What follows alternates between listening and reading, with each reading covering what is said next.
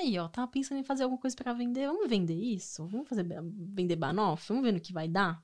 E falou: ah, vamos. Este é o Conturbicast, o seu podcast sobre empreendedorismo, branded content, tecnologia e cultura. Para se conectar com a gente é fácil, pelo Instagram, arroba conturbi, ou pelo nosso site, conturbi.com.br. Eu sou Nick Ramalho, editora-chefe da Conteúdo Urbano e host desse podcast.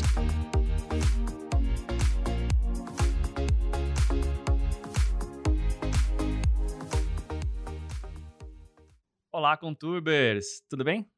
Este episódio do Conturbicast é sobre empreendedorismo e coragem. Para falar sobre uma ideia que virou um negócio de sucesso durante a pandemia, convidamos a Catrine Cesarino, dona do coraçãozinho do Leozito da Vargem e da Vanoff. Seja bem-vinda, Catrine! Seja bem-vinda ao Conturbicast, Catrine. É um prazer te receber aqui. Muito obrigada. Estou muito feliz de estar aqui também. Bom, vamos começar. Quero que você me conte seu sonho de infância. Ai, meu sonho de infância. Meu sonho de infância tá totalmente ligado com o que eu vivia dentro de casa, né? É sempre rodeada de gente, de vó, de tia. E o momento mais especial era ver ali a cozinha, né? A comida, é. a, tudo aquilo rolando, alimentando todo mundo que chegava do trabalho para comer, isso, aquilo. E isso sempre me, de, me deixava com os olhinhos, nossa, é, piscando, brilhando, tipo, de ver cheirinho. Eu lembro que a minha tia falava que ela começava a fazer arroz e o arroz nem estava cozido ainda, estava cheio de caldo. Eu queria comer o caldo do arroz cozinhando.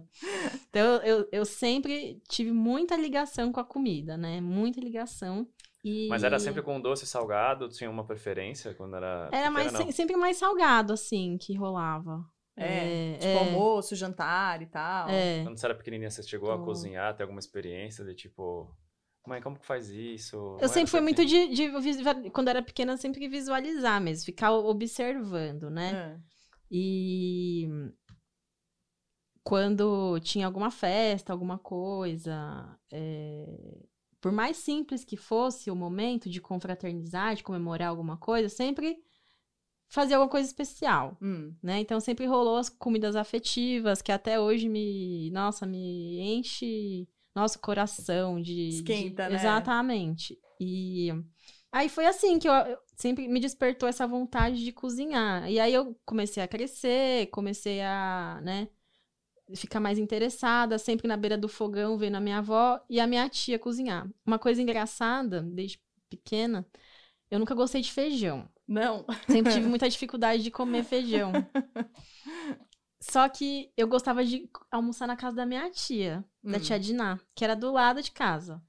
E a minha avó ficava louca comigo, louca comigo, que eu deixava de comer o feijão dela, falava que não gostava de feijão e tava lá na casa da minha tia comendo feijão. Olha só. Mas era diferente, então? É, era diferente. A minha tia tinha uma comida muito temperada, muito. Nossa, cara, tipo, usava muito tempero, sabe? E a minha avó já era do, do, do da cebola e do alho. Tá. E a minha tia, não, minha tia já usava um monte de tempero, uma coisa gostosa, fazia aquelas comidas mais perfumadas é, e tal. Exatamente. E aquilo me, me, me motivava mais. Nossa, eu não quero ir ali, ó, pelo cheirinho. E desde criança, eu sempre almocei na casa da minha tia. Comia na minha avó às vezes, comia, mas tipo, não, da minha tia é mais gostoso. e como minha tia sempre cozinhou muito, eu fi sempre fiquei lá na beira do fogão com ela, vendo ela cozinhar. Você pedia para ajudar, ela deixava? É, eu ajudava às vezes, cortava alguma coisa, tipo. Misturava uma coisinha no fogão? É, ficava lá observando, mas nunca fui de fato de, de criança pegar e eu fazer alguma coisa. Quando eu comecei a ficar um pouco mais adolescente, assim, aí eu comecei a me desenvolver, bater um bolo, aprender a bater um bolo, ah. né, uma torta, alguma coisa. Minha avó já botava para fazer alguma coisinha, minha tia também. E aí aconteceu uma coisa que, tipo, a minha, minha avó ficou muito doente. Uhum. É, corremos com, elas, com ela para o hospital várias vezes e acabou que ela faleceu, veio a falecer e com 17 anos eu meio que tive que tomar a frente da casa. Tá. Né? Era, morava eu, meu avô, meu tio e não tinha quem fizesse mais as coisas de casa. E aí sobrou pra quem? Pra mim. aí eu falei, beleza, vamos lá. E aí comecei a ter que cozinhar todo dia, deixar almoço, janta pronta pro meu avô, pro meu tio. E nisso eu traba eu estudando pra vestibular, tal. E tava estudando pra quê? O que você queria fazer? ah, faculdade? eu não, nem, nem, eu queria, eu pensava na gastronomia, mas já sabia que era muito cara a faculdade. Aí eu já tirei aquilo da, da cabeça. Tipo, não, não vai rolar, vou ter que ir pra uma segunda opção. Aí eu prestava vestibular para geografia, não sei nem por qual motivo. É, acho que eu me porque eu gostava. acho que eu, eu gostava na escola e eu foram alguns professores, eu acho que passaram pela minha vida que hum. fizeram a diferença, que eu gost...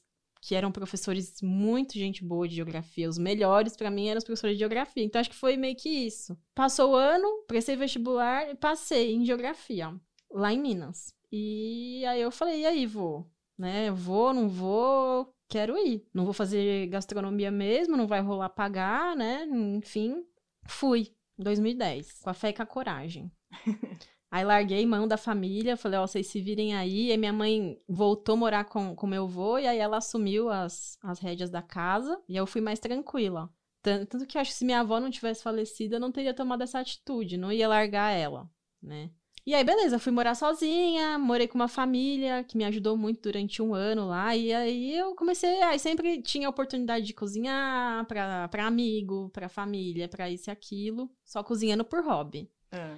Até que, né, tipo, em meados de 2014, 2015, conheci o Léo, né, meu marido. E aí ele sempre me, me perguntava, né, meu, você vai terminar a faculdade, vai fazer o quê da vida?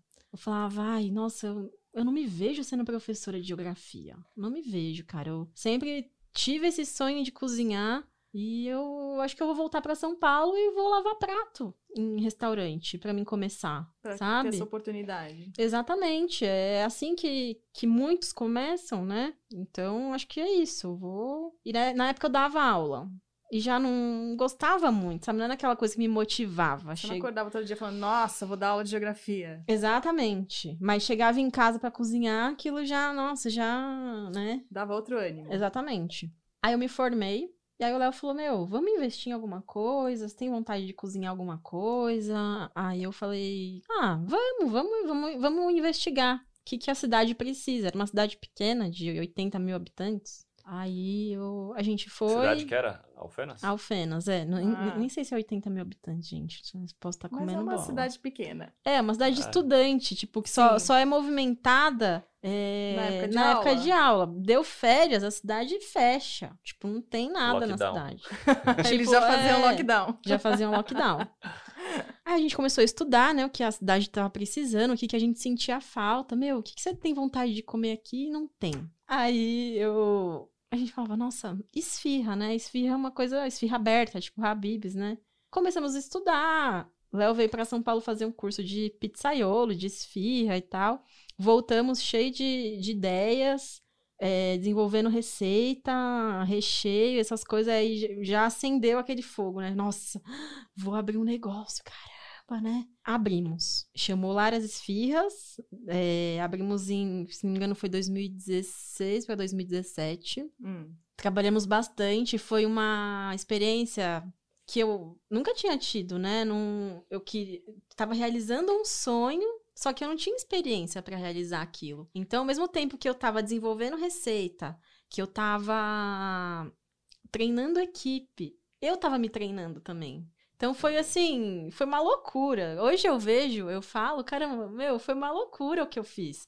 Começar um negócio assim sem ter experiência nenhuma, né? Tanto que assim, a gente durou um ano, a gente resolveu parar antes que a gente começasse a sangrar, hum. né? Tomamos uma decisão racional, porque a cidade era pequena, então acabava que a gente ganhava no volume de vendas, né? E tinha dia que era muito fraco o movimento. Hum. E como a gente dentro de mim, como Catrine cozinheira, eu não abro mão de qualidade.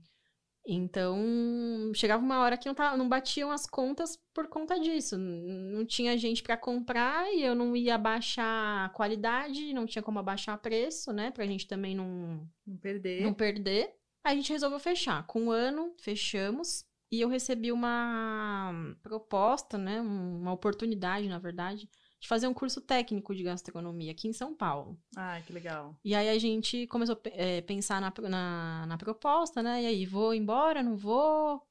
A gente ainda não tinha fechado a esfirraria. E aí o Léo falou: Meu, vamos fazer o seguinte: você vai, e eu continuo tocando aqui o negócio, vai estudar. Vai estudar porque essa oportunidade não vai aparecer outra vez na sua vida. E era um, né, era um curso gratuito, um curso de um ano que não ia con conseguir em outro lugar, assim. Ah, eu falei, beleza, vou, então eu vou. Morei com a minha sogra durante esse quase um ano para me formar. Eu tava lá há três meses, comecei o curso de gastronomia e o Léo em Minas com a esfirraria, com a esfirraria tentando tocar o barco. Falou, e aí não, não... não cozinho, o coração é não, é você, eu posso dá. até ter a vontade, mas não sou eu. É, aí não aguentou, aí ele falou, não, realmente tá na hora de fechar, tô voltando. Aí foi aquela loucura, a gente pra organizar a vida, eu tava morando com a mãe dele, indo pra, pra, pro curso todo dia, não tava trabalhando ainda na época, foi, uma, foi bem difícil, porque meio que ele trabalhando lá e me ajudando a me manter aqui, né?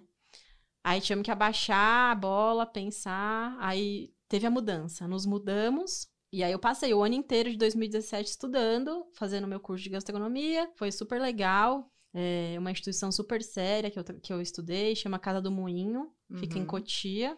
É, lá é um hotel escola, então a gente aprendia aquilo na teoria e já na prática, porque recebia hóspede. Ah, ah então vocês já treinavam cozinhando Treinavam, exatamente. Então era, foi um curso assim completo. Assim que eu terminei, fui entrar, tentar entrar no mercado de trabalho. E pelo fato de eu morar muito longe, que era Vargem Grande Paulista de São Paulo, né? Vinha fazer entrevista em São Paulo, falava onde morava, tchau. Às vezes quando a pessoa até se interessava, ela falava nossa, Catrine, mas você mora muito longe, não tem como. Até gostei do seu currículo, mas não. Nossa, teve um lugar assim que eu fui fazer entrevista que eu, nossa, eu tava na maior fé, assim, sabe, que ia dar certo, um lugar que eu super admirava. E aí eu recebi um não na cara, assim, do, do, do chefe, que eu super admiro, né? Fiquei com rancinho na hora, mas não, admiro, Normal. né? Porra, gente, ninguém quer me dar oportunidade. E agora que eu vou fazer? Eu não sei o que eu faço da minha vida. Aí fazia uns bico, um, uns frila, né? Em alguns lugares, de dois, três dias, mais próximo. Mas o frila também, ele começou a me desanimar, porque você é muito desvalorizado. Eu cheguei a trabalhar num lugar que queriam me pagar cinco reais a hora hum? para mim abrir o lugar, fechar o lugar e não receber reconhecimento nenhum, sabe? E aquilo era desanimador também. Eu falava, gente, meu Deus do céu, não posso desistir, não posso desistir, não posso. E aí eu falei, que que eu preciso? Eu vou ter que fazer alguma coisa da vida. Eu preciso tomar uma atitude. Não dá para mim viver mais assim. Eu quero trabalhar com gastronomia profissionalmente, então eu preciso tomar uma atitude. Foi aí que eu comecei de novo. Man... Falei, ó, agora vai ser assim. Vou sair, mandar currículo. Primeiro lugar que me abrir a porta, eu vou dar um jeito. Me vira. Vou me virar, arrumar um canto, um quarto, um muquifinho para morar e vou ter que ir para São Paulo. Não tem jeito. Eu vou... se eu quiser trabalhar, eu vou ter que, que migrar, né? vou ter que vir para cá que foi que aconteceu? É, eu trabalhei num restaurante árabe em Pinheiros, foi o lugar que me abriu as portas. Eu sou muito grata pelo um ano que eu passei lá. Chama Pita, fica ali em Pinheiros. A minha chefe na época, ela, ela falou que viu que eu tinha vontade, né? Apesar de eu não ter experiência. Ela botou fé em mim e ali eu fiquei. E eu me desenvolvi, eu aprendi a trabalhar em equipe. Eu cheguei a comandar o delivery de lá na época. Ela me treinou para me incomodar o delivery que, gente, bombava, bombava, bombava. Então aprendi muito. Também tive, né, alguns problemas de ah. trabalhar, de no geral de ah, por não ter tanto conhecimento. Exatamente, na época, exatamente, era meu primeiro emprego, enfim. E aí começou a ficar pesado demais, porque o que aconteceu nessa época? Eu morava muito perto. Eu consegui morar numa uma pensão, hum. né? Na rua do, do próprio restaurante.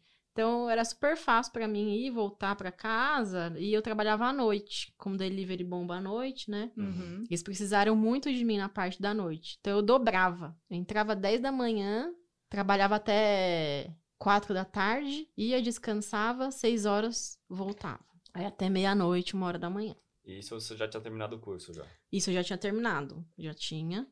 E morando longe do Léo, Léo morando em Vargem Grande e eu morando né, no, no na, na pensão e só ia pra Vargem Grande na minha folga, que era na segunda. Só de segunda. Segunda e um domingo no mês, que é assim, né? Cozinha assim, é seis pra um. Sim. É. Então minha folga era de segunda e quando é, emendava o domingo, aí era meu, nossa senhora, tipo, Que maravilhoso. Uh. tanto que eu não deixava nem esperar o, o- a segunda-feira de manhã, É. o Léo já me buscava na, no domingo. Assim que eu acabava o, o- turno. que eu fechava o delivery, ele já tava lá na porta do restaurante pra me buscar. Que eu falava, não aguento mais ficar aqui nem mais um segundo, pelo amor de Deus, eu preciso ir pra minha casa. Aí foi assim, quase um ano. Essa Hum. loucura. E, nossa, o meu psicológico tava totalmente abalado. Tava, meu, sabe quando você se sente sozinho? Não tem ninguém ali do seu lado pra te ajudar. Quantas vezes eu ligava pro Léo chorando, chorando, chorando. Pelo amor de Deus, me liberta dessa loucura que eu vou fazer da minha vida. Mas foi aí que eu aprendi a ser resiliente. Eu aprendi que na minha profissão eu tenho que ser resiliente. Foi o maior aprendizado naquele momento, né? A hora que eu enxerguei que eu precisava daquilo, né? Sim, pra sua experiência. Exatamente, me doeu, me feriu de alguma forma, né? Eu me senti fraca, me senti sozinha, mas eu precisava daquilo pra me fortalecer, pra me tornar quem eu sou hoje, quem eu tô me tornando, né? Então foi um da, foi o lugar que me abriu as portas que realmente precisei daquilo. E te deu uma visão de negócios também ou foi muito mais na Não, cozinha? Foi naquela cozinha, né? época foi mais cozinha mesmo, sabe? Focada em produção mesmo. Mão Era, massa. é, exatamente, operacional total. Mas, sim, quando você falou em negócios, é porque eu trabalhei no delivery. Hum, Aí, Algumas coisas casam com o que eu tô vivendo agora. Uhum. E aí eu falei, gente, eu preciso trocar de emprego. Eu preciso ter uma saúde mental, uma saúde espiritual melhor. Não tá rolando desse jeito. Eu tô ficando extremamente sobrecarregada. Não tô feliz. Eu preciso estar feliz trabalhando. Aí eu comecei a procurar outros empregos. Aí apareceu lá, ah, tem uma vaga de auxiliar de escola no Italy. Aí eu falei, nossa, vou me inscrever pra essa vaga, né? Quem sabe? Eu sou professora de geografia, não gosto de dar aula de geografia, mas eu gosto de ensinar, principalmente cozinha, uma coisa que eu gosto. E aí eu falei, acho que hora eu não... o amor fala mais alto. né? É, aí eu peguei e falei assim, gente, essa é a minha oportunidade. Eu falei, nossa, eu uni, né, os dois e falei, gente, vamos lá. Aí marquei a entrevista, fui, conversei com as minhas duas chefes na época e elas gostaram de mim, não é isso. É, eu acho que daí deram um dia, no outro dia já entraram em contato comigo. Aí fui pedir as contas do Pita. Falei, ó, já arrumei outro emprego, não posso nem cumprir aviso. pré- Comecei a cumprir, sei lá, acho que três dias de aviso prévio. Aí Já? já, aí já falei, ó, pago aí tudo que tem pra pagar, mas tô vazando. e aí já comecei logo em seguida. Tipo, não- não fiquei em casa nem um dia, assim, do, do trabalho pro outro. Você já. É, aí, ah, daí nesse meio tempo, a gente, graças a Deus, conseguiu alugar um apartamento Uhum. aqui em São Paulo, e aí a vida ficou mais tranquila. O Léo também começou a trabalhar aqui, e aí tudo, Tudo se encaixou, tudo se se encaixou no momento certo. Meu, dava. Gastava meia hora de ônibus pra, pra ir pro trabalho. Outra vida. Exatamente. E o, o- foi muito legal, porque o horário de trabalho do Italy era bem flexível. Eu chegava lá uma e meia da tarde, trabalhava até as dez e meia da noite, então era bem tranquilo. E o que, que você fazia lá? Lá foi muito legal. Lá eu tive muito contato com pessoas é, e ingredientes diferentes. Lá eu auxiliava os chefes de cozinha da aula. Hum. Então era eu e mais um colega, nós Tá. éramos os auxiliares dos chefes de cozinha. Todo, a, todo o mise en place da aula daquele dia a gente que fazia. A gente chegava às duas da tarde, fazia todo o pré-preparo da aula, sete horas começava a aula e a gente lá ajudando os chefes. Então, assim, eu conheci tanta coisa, eu conheci tanta gente, tanta E é comida. meio Highlander, né? Você vai, cada chefe que você vai, você aprende um tantão diferente. É, porque cara, cada um trabalha de um, De um jeito, jeito. É. cada um tem um conhecimento diferente. E aí você aprende a trabalhar com, com diversos tipos de, de personalidades, né? De, Importante. de cozinhas. Nossa, lá trabalhei com um chefe japonês, tailandês, italiano nem precisa falar, né? Que é o que mais tinha. Então, assim, aprendi a fazer uma boa massa. Ó, tá vendo? Coisas que eu não iria aprender, talvez, sabe? Tipo, trabalhando num restaurante fazendo uma coisa, né? Então, é, me abriu o mundo. Eu falo que trabalhar no Ita, ele me abriu o mundo. Ai, que bacana. E fora que a gente tinha acesso a muitos ingredientes, né? Sim. E coisas que eu jamais, talvez, pegaria na mão. Eu cheguei a pegar lá, tipo, trufa, sabe? Olha. Trabalhar com trufa. Conhecer o dono do maior produtor de trufas da, da Itália, se não me engano, é. Tipo, conheci, ele deu aula lá. Conheci muito chefe legal, trabalhei com alguns chefes bem legais, que te- que você vai e pega aquela o sonho da gastronomia mesmo ali, de viver Hum. aquilo, tipo, de fato, com profissionalmente, né? Sim. É, de ver as coisas acontecer. Lá dentro do Ita, ele é um mundo. Aquela parte bonita que você vê é só uma parte. Os bastidores têm muito mais coisa. É o dobro do tamanho, né? É o dobro do tamanho. Então, assim. Nossa, é uma... tinha o que você quisesse ali. É, então é uma multinacional em que eu falei, gente, não acredito, eu tô trabalhando num, num- num universo da gastronomia em São Paulo. Tipo, não tem nenhum outro lugar aqui em São Paulo igual esse. Com a experi- Eu não vou ter outra experiência igual essa. Então eu aproveitei muito o tempo que eu fiquei lá. Foi quase um ano. E aí veio pandemia. Hum. Foi meados de março, né, mais ou menos. A gente tava lá, e aí, como é um lugar muito pequeno lá, a escola, Hum. é, foi o primeiro lugar que fechou, né? É. Assim, tipo. Então, já fui pra casa, tudo incerto, né? Acho que pra todo mundo foi um futuro bem incerto, a gente não sabia o que Bem. ia acontecer. Aí passa uma, duas, três semanas em casa. Aí começa a vir aquela agonia, aquela ansiosidade, tudo que você nunca teve. Meu Deus. Eu falei, gente, eu preciso, eu preciso fazer alguma coisa da minha vida. O que, que eu sei fazer da vida? Cozinhar. O que, que eu vou arrumar da vida? Cozinhava várias coisas ao longo da semana, fazia pão, fazia bolo, fazia um monte de coisa. Aí eu falei, ah, vou fazer uma banoffee hoje. Nossa, faz tanto tempo que eu não faço uma banoffee. Eu fazia, é, eu aprendi a fazer essa banoffee quando eu era adolescente, trabalhei num buffet. E eles faziam Olha. essa banoffee. Aí eu lembrei da receita, eu falei, ah, eu vou fazer essa banoffee. Deu uma vontade de comer essa banoffee hoje. Fui lá e fiz. Hum. Aí o Léo olhou pra, olhou pra minha cara e falou, mano, é muito bom, muito bom essa receita. Aí eu falei, é, né? Eu falei, aí, ó, tava pensando em fazer alguma coisa pra vender, vamos vender isso? Vamos fazer, vender banoffee? Vamos ver no que vai dar? Ele falou, ah, vamos, vamos, vamos mesmo, vamos. Aí dinheiro tava curto, né? A gente já tava, tipo, meu, ali freando ao máximo que a gente podia. Falei, será que é isso mesmo? A gente vai investir nisso, né? Não, vamos, não vamos pensar muito. Aí era final de abril, assim. Acho que foi dia 22 de abril que eu fiz a primeira Banoff. E já tava próximo o dia das mães, a galera já tava todo mundo alvoroçado já pra dia das mães, essas coisas e tal. Aí dei o start. Falei, ó, tô vendendo Banoff. E onde que eu coloquei isso? Eu participava de grupo no Facebook, Hum. né? Amigo, Um monte de família. a- WhatsApp de amigo provocando. WhatsApp de amigo. É, exatamente. Aí tive minha primeira cliente. É a Michelle, uma amiga nossa. Hum. Aí ela fez a encomenda dela, e aí ela foi, deu feedback já, falou, não, é muito bom, gente, não para, continua, nisso e aquilo. Comecei, fiz uns panfletinhos, eu mesma fiz no Word, escrevi, assim, tipo, algumas informações, meu telefone, é, com quantos dias de antecedência que precisava encomendar. Conversei com o síndico do prédio na época, aí ele falou, não, pode colocar, eu te ajudo, isso e aquilo. Aí fizemos um movimento legal. Aí comecei a ter alguns clientes no, no condomínio, né, no, no, no prédio. Hum. Família também ajudando. Aí nisso, aí foi começando aos poucos. E aí eu falei assim, meu, tô fazendo encomenda pro Dia das Mães. Aí publicava no Facebook, Nossa. né, em grupo de Facebook, essas coisas. E aí começou. Gente, eu vendi quase 40 tortas no Dia das Mães. Nossa. E nisso era eu e o Léo, ele me ajudando, a gente fazendo compra, entregando. A gente fazia as entregas de carro na época. Nossa. Não, mas você tava validando a ideia, né? Tipo, Sim, cara, será que vamos dá testar. fit? As pessoas vão querer comer o que eu tô fazendo? Porque É.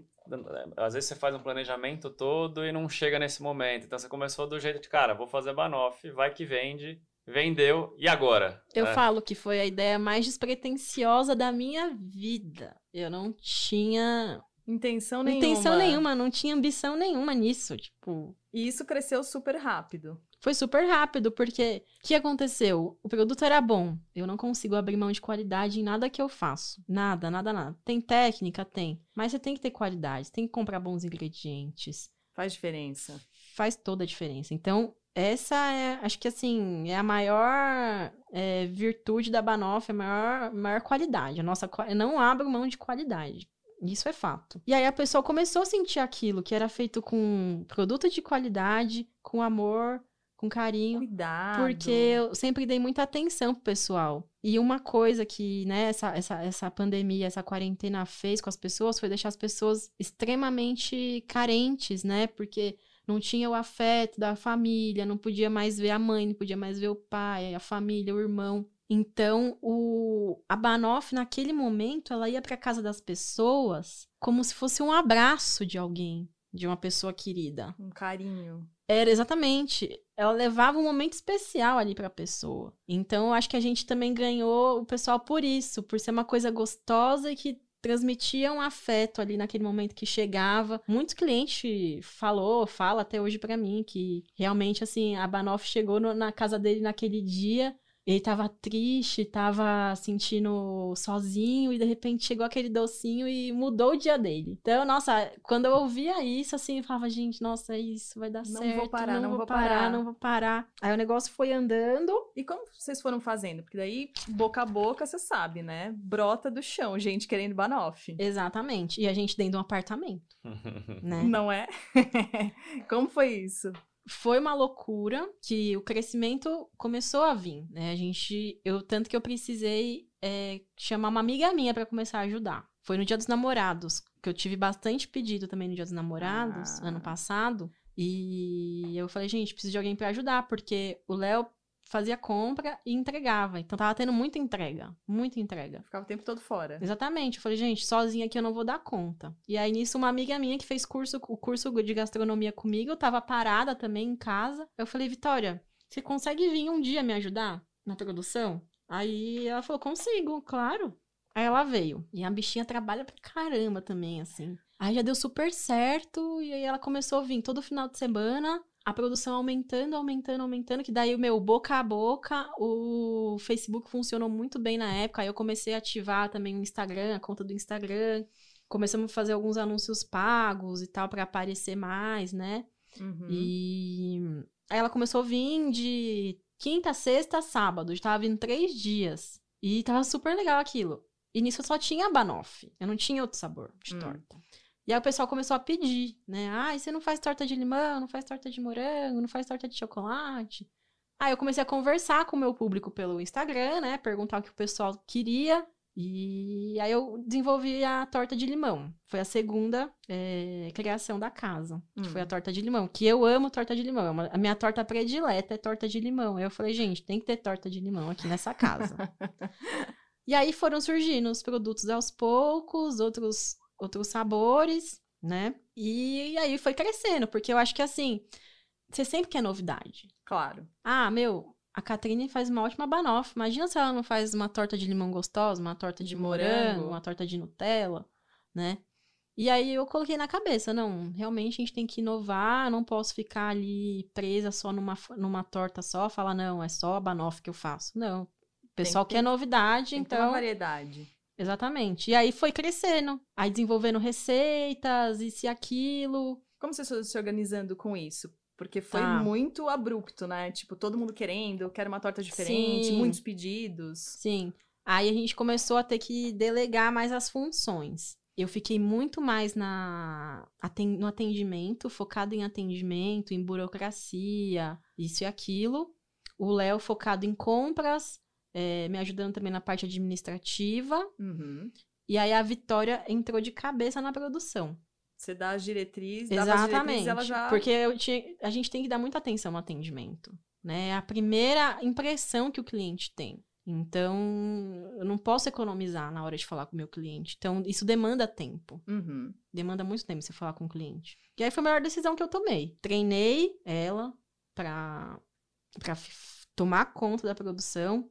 Quando apertava, eu ia lá, ajudava. Uma porque tem que ter o controle de qualidade, né? A Sim. gente confia, né, na pessoa, mas tem que ter controle de qualidade. E muitas vezes dava algum problema. Não, Catrine, faz assim? Não, joga fora, vamos começar de novo. Tem que ter o seu olhar, né? Tem, tem que ter. Tem que ter. É como vocês continuaram agora pra, pra expansão? Como foi a expansão? Vocês tiveram que sair do apartamento? Por conta da expansão, é, o apartamento começou a ficar pequeno. Você tinha que ter bem mais ou- geladeira. Exatamente, exatamente. É, bem ou mal, era um, é um apartamento de, de casa, residencial, né? Naquele momento, a gente precisou, a gente não tinha pra onde escapar, porque tava todo mundo dentro de casa, confinado, precisava trabalhar, eu não tinha mais de onde tirar dinheiro. Tava registrada no Italy ainda, só que, né, foi, teve redução de salário, essas coisas, aquilo. E eu falei, gente, se voltar, o que, que eu vou escolher? Eu vou escolher a minha empresa ou vou escolher voltar a ser assalariada? E aí eu comecei, gente, eu falei, eu nunca ganhei tanto dinheiro na minha vida. Tá entrando dinheiro, tipo, na minha conta, assim, que jamais ia entrar se eu estivesse trabalhando para outra pessoa, né? Trabalhando assalariada, CLT. Eu falei, não, a melhor decisão que eu vou tomar é me demitir. Fui lá, me demiti e falei, agora, Catrine Abanoff. Catrine Abanoff, eu prometo para mim mesma que essa empresa abriu para não fechar. Muito bem. Tem que pensar assim. É. Aí aconteceu todo o rolo da gente ter que sair do, do, do AP por conta da- do espaço. Buscamos um- um- uma casa maior, né? Uma casa de fato, pra gente não ter problema, né?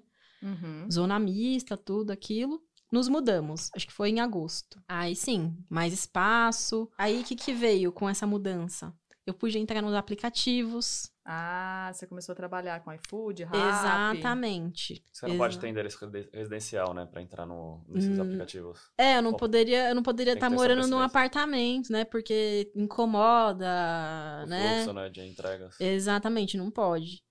E aí eu comecei, aí a gente começou a negociar com os aplicativos, com o Rappi, com o iFood, entramos, começamos a... O começo não é fácil, porque você tem que aparecer, você tem que mostrar que você é bom. Que Então, você tem público. Exatamente. Então, assim, pra gente chegar a ser o super restaurante que eles né, falam que a gente tem que ser, É. demorou praticamente quatro meses, que você tem que ter um número X de, de, De de pedidos. pedidos, né? Ter- não pode ter atraso, não pode ter cancelamento, um monte de, de, de, De regrinhas. de regrinhas, né, que a gente tem que cumprir. E aí, como você controla essa demanda? Só pra gente entrar um pouquinho na parte mais técnica, né? Uhum. Porque você tava partindo do apartamento, que você ficou pequeno, não tinha geladeira suficiente dentro do apartamento, tinha toda essa parte de logística, né? De fluxo de saídas.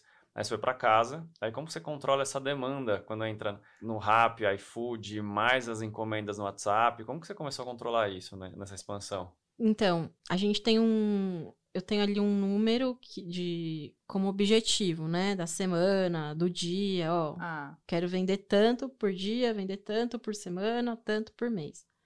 E aí chega um momento que você já sabe mais ou menos quantas tortas você vai vender no dia, na- dependendo da- do dia da semana.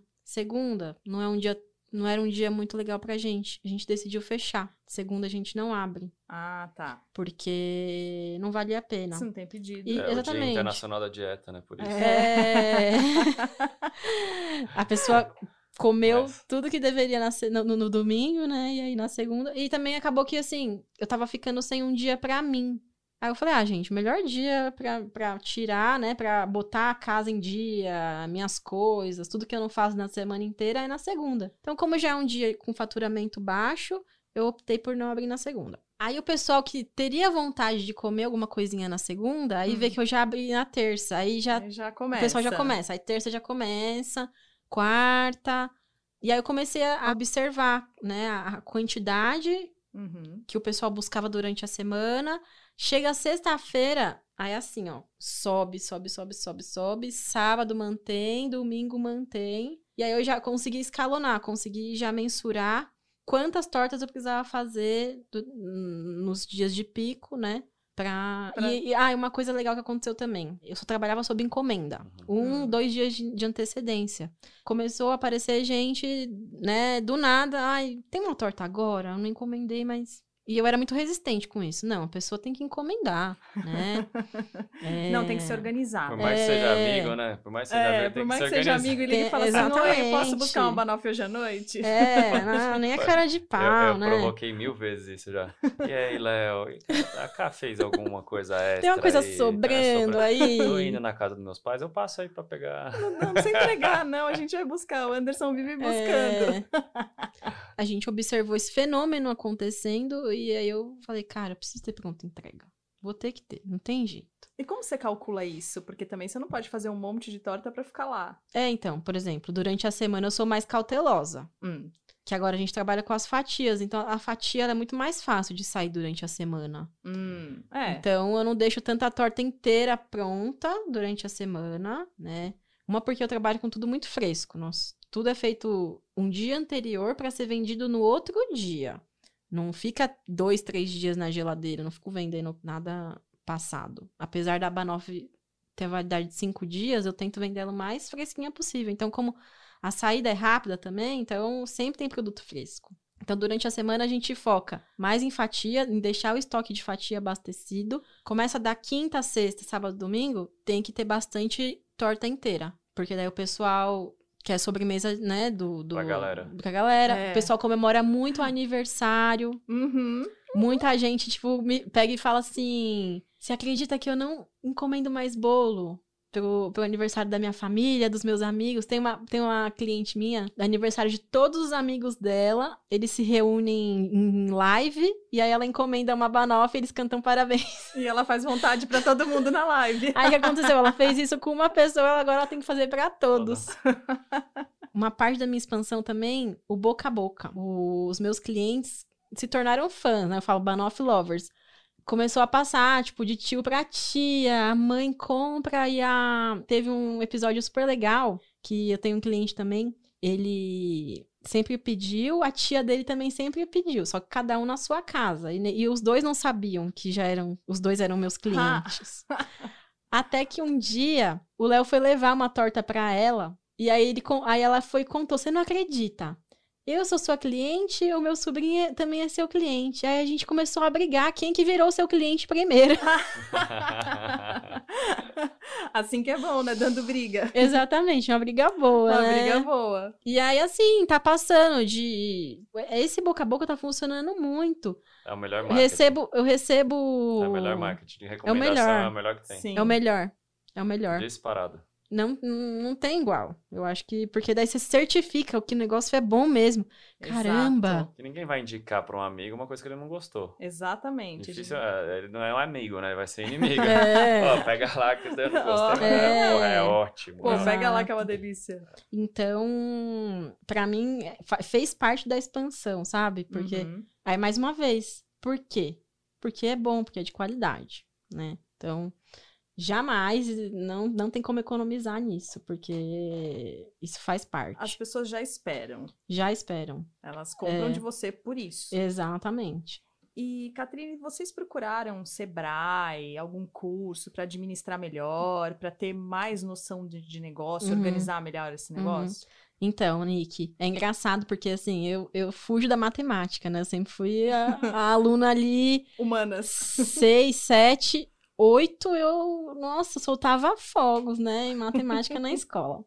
E eu sempre tive muita dificuldade. Então, para mim, tá sendo um desafio essa parte administrativa. Uhum. Então, o que, que eu busco fazer? É, sim, a gente buscou ajuda no Sebrae, assim como a gente buscou ajuda no Sebrae na época que eu tive, que a gente teve a esfirraria lá em Minas, né? Então, deu certo as dicas que eles deram, então eu falei, não, vamos aplicar já o que a gente sabe e vamos continuar. Então, o Sebrae é um grande parceiro, inclusive é uma, é uma dica aí para quem está empreendendo em qualquer área. O Sebrae tem muitos cursos, consultoria, E tudo É, de graça. muita coisa de graça. coisa de muita graça. coisa de graça, assim. são poucas coisas que são bem pagas, assim. A maioria é, É. de É graça. de graça. Exatamente, exatamente. Tem algumas imersões, né? Umas É. coisas, ah, Empreitec, essas coisas daí você paga, mas tem é muito muito. mais consultoria, né? Porque o cara vai desempenhar muito mais tempo ali com você. Isso, ou mas é muito também- específico. Mas também é muito acessível. A- o, pago deles é um, um valor muito É acessível. possível. É possível, É. é possível.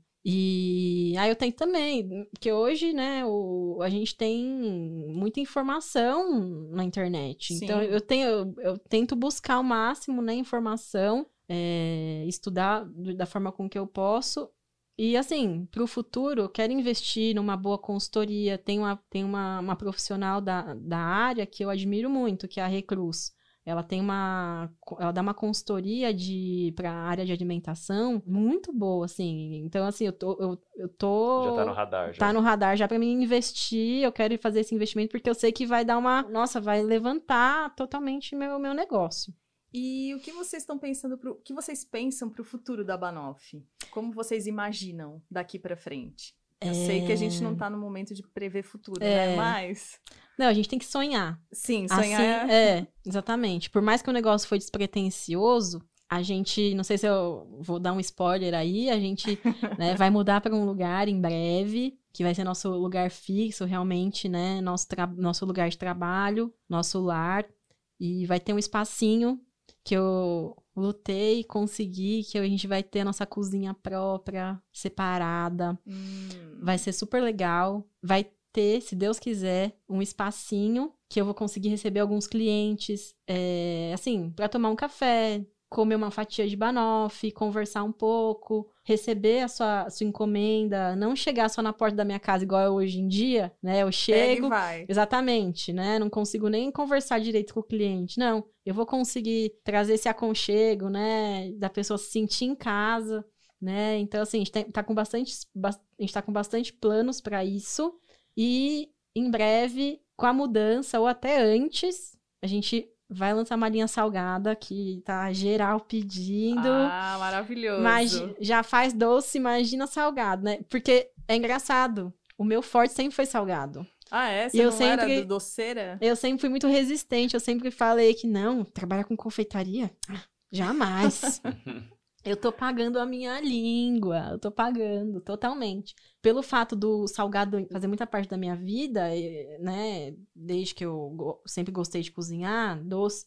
Sempre fiz bolo e tal, mas salgado sempre foi minha paixão. É, forte, você começou com isso, aprendeu com isso. Exatamente. Então, assim, tá na hora de trazer um salgado gostoso também. Hum. Porque daí a gente vai, falando em negócio, vai se complementar. Sim. Você come um doce, mas o doce você deixa para um momento mais especial, né? É a segunda parte da refeição. Sim. Falando em negócio, ter salgado é muito mais rentável, é muito é muito mais é negócio. Muito mais volume também, né? Exatamente. É. Muito mais volume de vendas. Pensa no sábado, as pessoas vão jantar uma torta salgada. Exatamente. É exatamente. Com uma saladinha, Quichezinho. né? É. Isso, exatamente. Vender a torta inteira, vender a fatia, igual a gente já faz, né?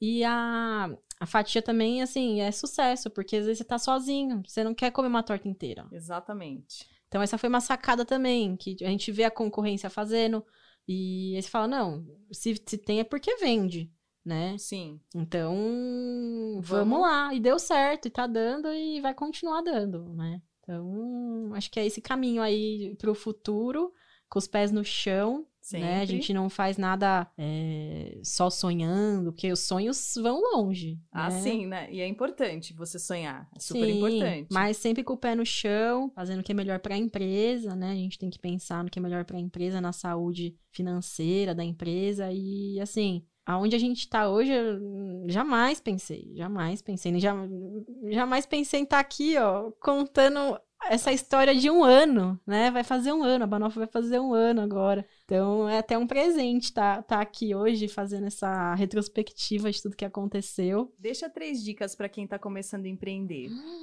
três dicas para quem tá começando a empreender. Coisas Sim. que mudaram a sua vida no meio do caminho aí, que você fala, cara, isso foi Crucial, pontual, é. crucial. Acreditar em você mesmo, porque eu sempre fui uma pessoa que nunca acreditei no meu potencial. Nesse momento que a gente tá vivendo, né, de pandemia, de tudo, a gente desacredita de muita coisa, né? Sim. Principalmente do nosso, do nosso potencial. Então, uma coisa é acreditar. Acredita, acredita em você, no seu sonho, porque o não você já tem. Eu trabalho com isso. Esse é um lema aí que eu tenho pra vida. O não você já tem. O que você conseguir é lucro. O, o mínimo que você vai conseguir é ter experiência. Igual aconteceu com a gente quando a gente teve esse ferraria. Tô aplicando muita coisa hoje. Então, assim, tem coisas que dão errado, mas dão certo. Tipo, porque você aprende também com os erros, né? Ah, sempre. Hoje em dia, uma coisa que eu não falei, mas que agora dá pra falar, dá pra fazer o casamento. Você tem que estar tá no Instagram, você tem que estar tá antenado nessa. Você tem que, igual, igual o Paulo Cuenca fala, você tem que falar o Instagram mês. Uhum. Então, o Instagram está ajudando muito a gente. Não só a gente, mas acho que um monte de, de outros negócios, vocês também, né? Sim. Vocês têm o Instagram bem ativo. Então, não, não hesite. Não fala, ai, eu não mexo com isso. Ai, não. Não seja resistente, porque se você aprender, saber usar a ferramenta do jeito certo, o seu negócio anda. Deslancha junto. Exatamente. Então, assim, não hesite em, em gastar seu tempo estudando é, Instagram, insta- estudando as redes sociais, porque é, um, é uma ferramenta ali de, de venda. Te ajuda a vender e você também acaba que se desenvolve, né? É, você começa a ver mais a concorrência, você tá no circuito mais É uma facilmente. vitrine. Exato. Exatamente. Então, assim, uma dica é essa também, que eu era resistente. Eu falava, ah, É. não, mas não, realmente, tem que ver, tem que, tem que falar a linguagem que o pessoal tá, tá vendo. Tem que estar onde tá todo mundo, Tem né? que estar, É exatamente. aquele ponto de venda em shopping. É, presença. Exatamente. É o Hoje você shopping não é que mais. mais bomba, entendeu? A, revi- É, a sua então- revista tá na palma da sua mão, né? Hoje em Exato. dia é isso, né? E uma terceira, eu acho que você tem que ter inspiração. Então, a inspiração vem de dentro de você? Vem também, mas você tem que buscar conhecimento, Referências. referências, exatamente. Você nunca sabe tudo. Você nunca vai, vai saber tudo. É bem o inverso, né? Você É. sempre sabe nada. É, exatamente. Você Quando, quanto, mais você, quanto mais você estuda, você fala, caramba, Eu não sei nada. nossa. Ah, e uma coisa legal também que eu não fazia antes e que agora eu faço, assim, é tipo, é colocar tudo na, tudo na, na caneta. Escrevo tudo que eu tenho. Que às vezes você, tem ideia e do nada você. Se você deixa passar aquela hora em branco, Esquece. você esquece, né? Então, acho que, acho que aí é, é legal essa. É praticamente essa um dica. micro Alzheimer isso daí que a gente tem. Meu, Aquela é ideia bizarro. Some. Some. E a- até em casa eu tava, nossa, eu ia falar, o que que eu ia falar hoje no, no, no podcast? Caramba, eu esqueci, eu não anotei, aí tá vendo, era uma coisa super legal que eu tinha pensado antes e que talvez eu não tenha falado aqui agora. Então, acho que é isso. Acredi- Acreditar em você, saber usar bem as redes sociais, estudar e anota tudo que você, que você, que você pensa, porque uma hora você vai precisar daquilo. Então tem que ter. Tem que ter. Então tá bom. Catrine, obrigada. Foi ótimo o nosso Ai, bate-papo. A Obrigada, gente nossa. adorou ouvir sua história aqui. Muito obrigado mesmo. Obrigada a vocês pela oportunidade e bora fazer Banoff. Você ouviu mais um episódio do Conturbicast, o seu podcast sobre branded content, empreendedorismo, tecnologia e cultura. Para se conectar com a gente, é só seguir conturbe no Instagram ou acessar nosso site conturbe.com.br. Espero você no próximo episódio. Até lá!